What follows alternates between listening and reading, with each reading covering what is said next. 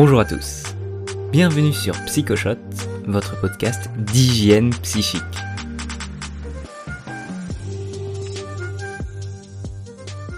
Tu vois ce que je vois? Oh, Jenny, regarde ça. Il semblerait que la madone du lycée ne soit pas aussi chaste qu'elle le prétend. Qui est le père, Bee Dans la série Gossip Girl, une mystérieuse blogueuse crée la zizanie dans un luxueux lycée de Manhattan en partageant quotidiennement des ragots sur les élèves.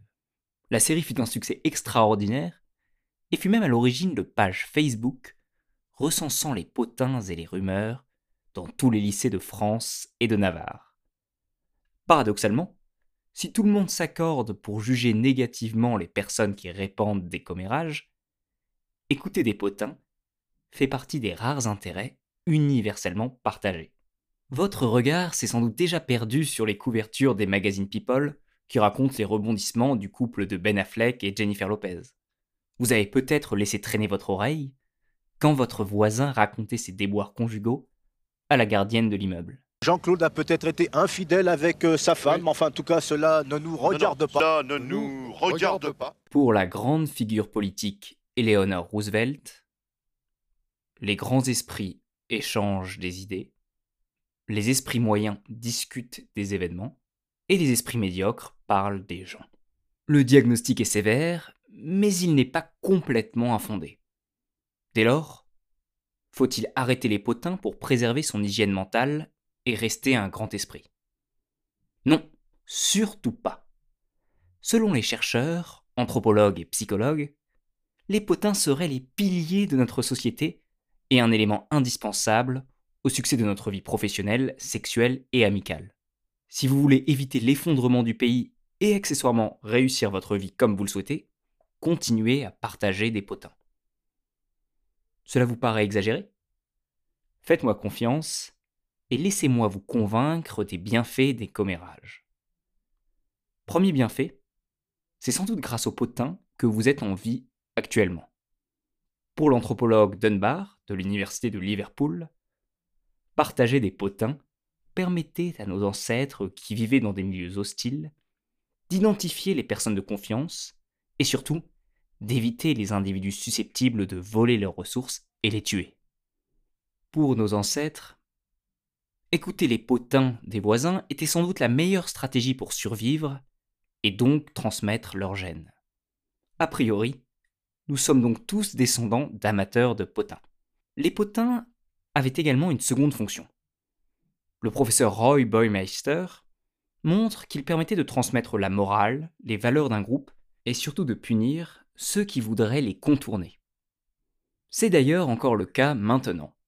Savoir que nous serons stigmatisés par nos congénères si nous avons beaucoup d'aventures sexuelles ou si nous ne participons pas à la cagnotte pour les anniversaires, nous incite à la prudence. Dans une étude réalisée auprès d'éleveurs de bétail en Californie et des pêcheurs de homards du Maine, les chercheurs ont montré que les potins sont utilisés pour écarter les membres qui ne travaillent pas assez ou ne respectent pas le partage des ressources.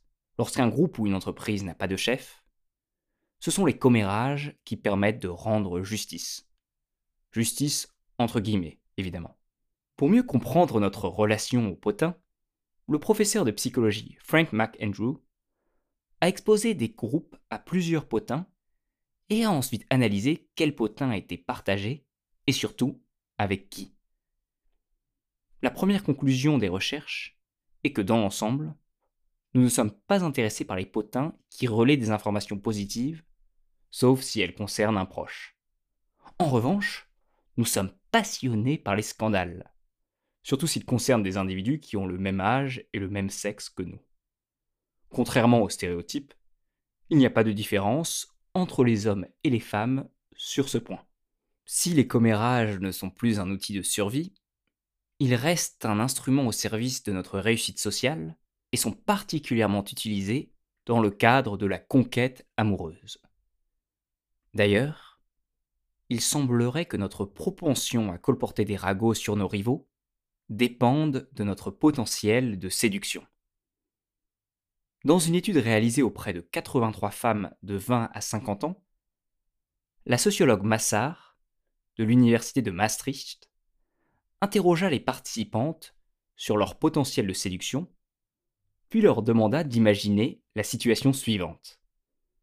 Vous observez que votre voisine drague un de vos voisins, dont vous êtes secrètement amoureuse. Auriez-vous tendance à médire sur cette voisine si vous en avez l'occasion? Résultat de l'étude, plus la participante se jugeait séduisante, plus elle voulait dire du mal de sa voisine rivale. Donc les potins nous permettent de connaître les normes d'un groupe, identifier les personnes de confiance, éviter ou sanctionner les individus déviants, tout en nous offrant des informations utiles pour notre vie sociale et sentimentale. Mais ce n'est pas tout. Il existe un dernier bénéfice, sans doute le plus important. Les potins renforcent les liens entre les membres d'un groupe, et seraient bien souvent la source de l'amitié entre deux individus. Souhaitant vérifier cette hypothèse, la chercheuse Brondino a organisé une expérience au cours de laquelle une complice racontait une histoire croustillante à un groupe d'étudiantes. Dans la situation de contrôle, avec le groupe 1, la complice décrivait un accident dont elle avait été victime quelques jours auparavant. Dans la situation expérimentale, avec le groupe 2, la complice partageait une rumeur sur une étudiante mystérieusement enceinte sur le campus. L'équipe scientifique a ensuite évalué le niveau d'ocytocine des participantes. Comme vous le savez, l'ocytocine est l'hormone de l'amour et de la confiance. Elle est connue pour favoriser l'attachement d'une mère à son nouveau-né. Le résultat de l'étude montrait que seul le potin au sujet de l'étudiante augmentait le niveau d'ocytocine des participantes. Partager des rumeurs, des potins, des commérages augmenterait le niveau d'ocytocine de notre interlocuteur favoriserait la confiance et resserrerait les liens dans un groupe. Quel enseignement tirer de ces recherches? Faut-il laisser libre cours à notre pulsion de raconter des potins? Ça va fuser, les potins, les ragots. C'est ma profession, moi, de témoigner. Mes témoignages, c'est pas de l'atome. Pas complètement. Il faut distinguer les bons potins des mauvais potins. Le bon potin est celui qui offre à notre interlocuteur des informations susceptibles de l'aider, en langage scientifique, on parle de potins prosociaux. Le commérage est parfois la seule solution pour partager le danger que représente une personne puissante sans se mettre soi-même en danger. Le mauvais potin, c'est le commérage qui détruit une réputation sans preuve, et surtout, sans laisser à la victime l'opportunité de se défendre. Aujourd'hui, j'ai beaucoup parlé des bienfaits des potins, mais je pourrais évidemment faire un épisode entier sur les études qui montrent les effets délétères des rumeurs en ligne, sur les femmes et les hommes dont la vie psychique est brisée par des potins.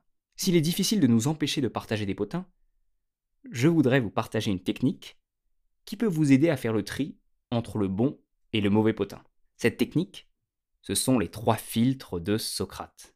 La légende raconte qu'un jour, un homme vint voir Socrate pour lui dire Sais-tu ce que je viens d'apprendre sur ton ami Non, répondit Socrate. Mais est-ce que tu es bien certain de la véracité de l'anecdote que tu veux me partager? L'homme répondit. Non, euh, je n'en suis pas complètement sûr, mais tu vas voir, c'est intéressant. Alors, est-ce que c'est une bonne nouvelle hmm, Non, pas vraiment.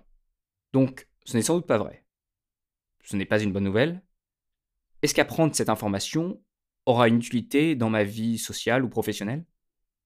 Non, je ne pense pas, répondit l'interlocuteur. Dans ce cas-là, Socrate dit Il vaut mieux que tu te taises. Cette histoire vous offre les trois filtres pour distinguer le bon potin du mauvais potin. Si le potin n'est pas vrai à 100%, qu'il n'est pas positif, et surtout qu'il ne vous est pas utile, il vaut mieux ne pas s'y intéresser. Point important, Socrate n'a jamais dit ça. Mais vous trouverez cette histoire sous ce nom dans des livres ou des magazines. Même si on n'en connaît pas l'origine, cette technique reste utile pour éviter d'écouter et surtout de propager tous les mauvais potins qui nous arrivent.